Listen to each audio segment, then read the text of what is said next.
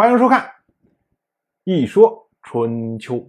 鲁国第十五任国君鲁同进入在位之政第十三年，到了本年的夏天六月，齐国灭亡随国，并且派兵驻守。我们之前讲北杏会议的时候，特意邀约了随国。虽然随国去北杏会议就是一打酱油的角色，但是呢，齐国需要这些国家的声势。可是随国呢，他自己觉得自己是打酱油，这事情跟我有什么关系？你们一帮大国自己在玩，我一个小国，我去参与又能怎么样啊？所以呢，没有当回事儿，就没去。可是这一下又给了齐小白一机会，我邀请你。你无故缺席，这是不给我面子呀！我正好消灭你以立威呀！齐小白非常清楚，北京会议虽然压了宋国一头，让宋国吃了暗亏，但是宋国会服吗？当然不会服啊！所以齐小白要紧接着对宋国的这些小弟显示一下自己的权威，那就是什么？杀鸡害猴啊！我把隋国灭掉了，为的是震慑。像陈国、蔡国这些国家，到了本年的秋天，七月又来了，没事发生，所以呢，春秋照季秋七月。到了本年的冬天，鲁同和齐小白在柯这个地方结盟，鲁国和齐国之间总算是和解。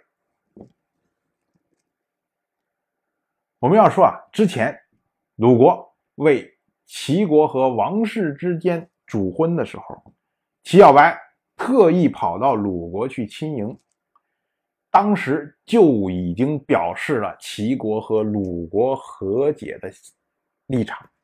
当然，对于鲁同来说，鲁同也不希望跟齐国每天都在对号啊，因为毕竟齐强鲁弱。可是呢？不管是鲁同也好，齐小白也好，大家都希望对方先出来，因为谁先伸出手，哎，那么没有伸手的人就可以多占点便宜。于是呢，两个国家虽然都有和解的意图，可是呢，大家都在等对方先出手。但是到了今年，形势发生了变化。年初的时候，齐小白搞出来北杏之会，压了宋国一头。这个时候啊，齐国已经在声势上面开始向霸主迈进了。可是齐小白不清楚吗？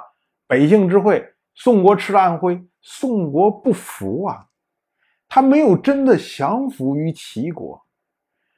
所以呢，为了后面齐宋之间的对抗，所以呢，齐小白急于要和传统的盟友修复关系。那么郑国呢，反正是废物，现在什么事儿都干不了，跟郑国之间有什么关系都无所谓。可是鲁国却是一个需要极力争取的对象，所以齐小白主动伸出了手，要跟鲁国和解。那当然一拍即合。据说啊，在这个柯地的盟会上，还发生了一个经典的故事。当时跟着鲁同一块去的有一位大夫，叫做曹沫。曹沫看到齐小白之后，就拿着匕首跑到了齐小白面前，然后劫持了齐小白。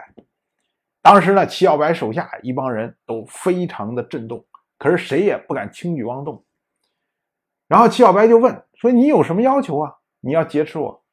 然后这个曹沫就说：“说你齐国作为大国。”屡屡侵犯鲁国，占了我们了很多的土地，所以呢，我要求你把这些土地归还给鲁国。结果齐小白有匕首在脖子上放着呀，当然这叫人在屋檐下，不得不低头，所以齐小白同意了。可是曹沫还不放心，曹沫说：“你的跟我一块盟誓。”说：“我宣誓要把鲁国的土地还给鲁国，这才行。”那齐小白没办法，就宣誓。然后曹沫这才放下匕首，又重新回到达夫的这些队列里面去了。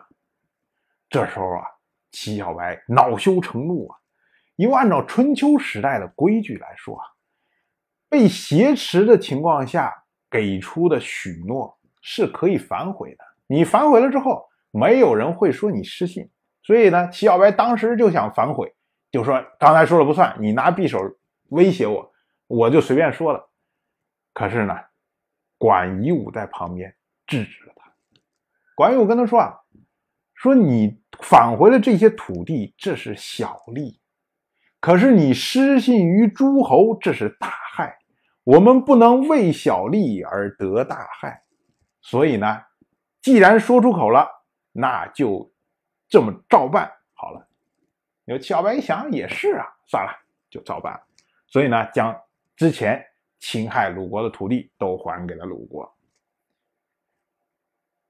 由此呢，天下诸侯都以为齐小白这个人有信义。小白这是为霸主奠定了舆论基础。当然了，这个呢是一个故事。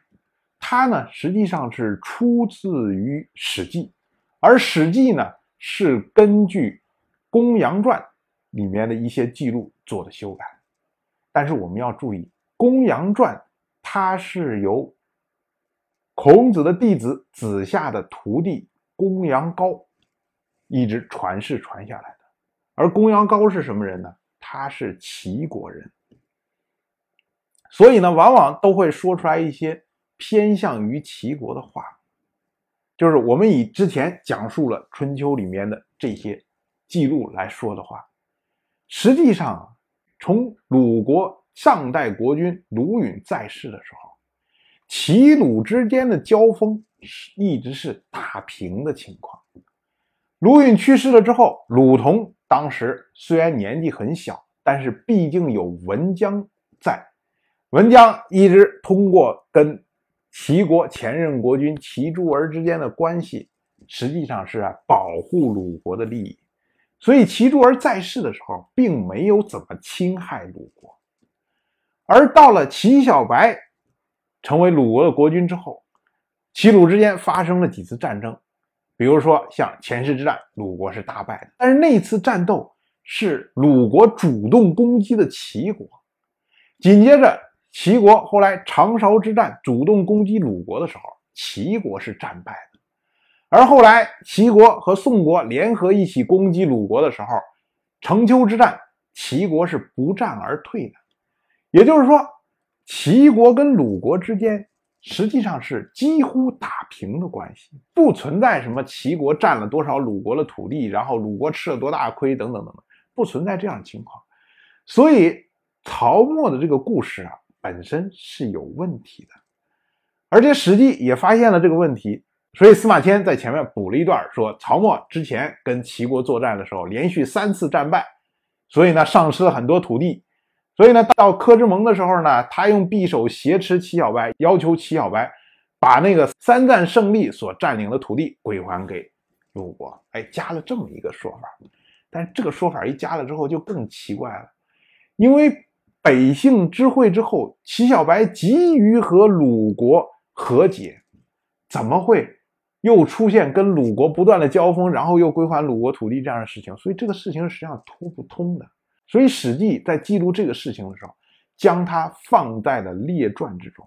所谓传者传也，就是口口相传的东西。司马迁记录这个事情，就是为了记忆，就是说有人有这个说法，有人有那个说法，然后他就都记录下来。